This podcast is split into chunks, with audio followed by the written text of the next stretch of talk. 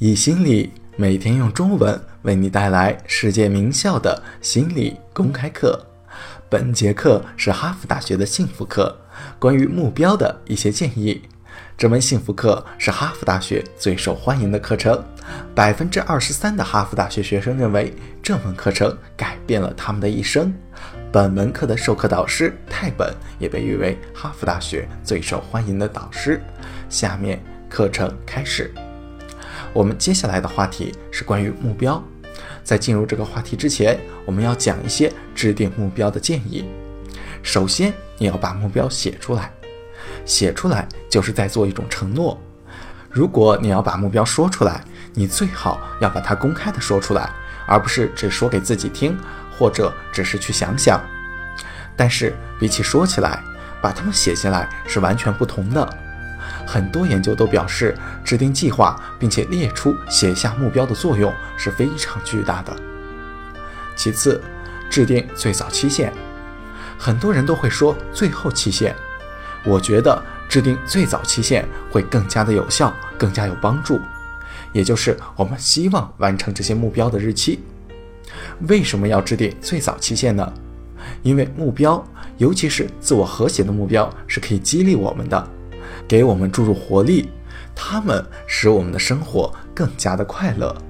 因此，我们要制定最早期限，制定目标，这点非常的重要。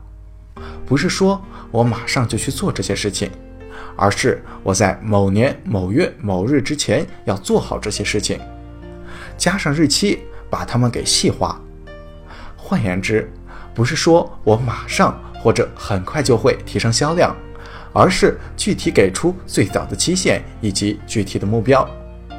比如说，我想健身，不是那种一般的说我要变得更苗条、更健康，我要减肥，而是我要在某年某月某日之前每周跑步四次，每次一公里。这些明确的具体的目标。我们讲过，制定目标最重要的不在于完成这些目标，不是说。我们会因为完成就感到高兴，或者是没有完成就感到悲伤。关键在于给予我们能量，给予我们动力，使我们感到自由，是通往最终目的的一种方式。而最终目的就是过程本身，是那些最有助于这个过程的目标。就像是肯尼迪在一九六二年提出的目标：我们要在十年中登上月球。而在那时，我们都没有发明出能够耐受宇宙高温的金属。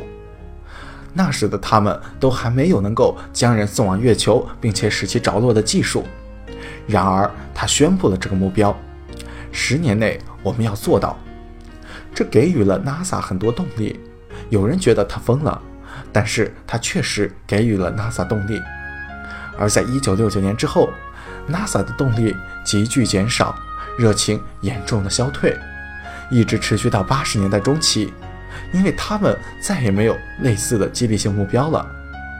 在个人水平上，同样可以看到，我在我的书中也说过，当人们有了目标而没有实现这些目标，或者是实现了目标却没有制定目标的时候，他们就会感到精疲力竭，就会失去动力，想要去明确目标。Alan Langer 曾经做过一个研究，他聚集了一组人，给他们介绍了一堆成功的科学家和发明家，然后告诉他们这些是世界上知名的科学家。然后他让这些学生评估这些成功人士，问他们：“你觉得你有多大可能达到他们的水平？”学生给这些人的评价非常之高，尊重他们，敬仰他们，说自己永远达不到他们的水平。然后他又召集了另一群学生，带他们去见同样的人，同一批非常成功的科学家、发明家。这一次，他还介绍了他们走向成功之路的一些过程和特点，比如说经历了失败、不安、失望、坎坷，以及他们最终是怎样从这边跨越到另一边的。然后他让他们评价这些成功人士，他们同样给了这些人很高的评价。而当他问你觉得你有多大可能达到他们水平的时候，这些学生给出的答案是可能的。我们都知道，信仰是自我实现的预言，长期成功的最佳预言者就是信仰。除了不断的问问题，重要的是相信你能够做到。如果我们只看结果不看过程，我们比较不容易相信我们能够取得这样的结果，而这就有可能导致成功破灭。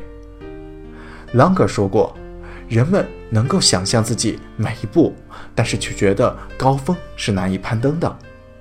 制定一个长期目标，然后将它拆分成短期或者中期的目标，然后制定计划，基于这些计划建立习惯，一步一步的来，将成功细化，就会更容易相信这些是可能的，也就更容易达到那个目标。本段课程到此结束，谢谢大家。下节课我们将会讲一下关于缓解压力的相关内容。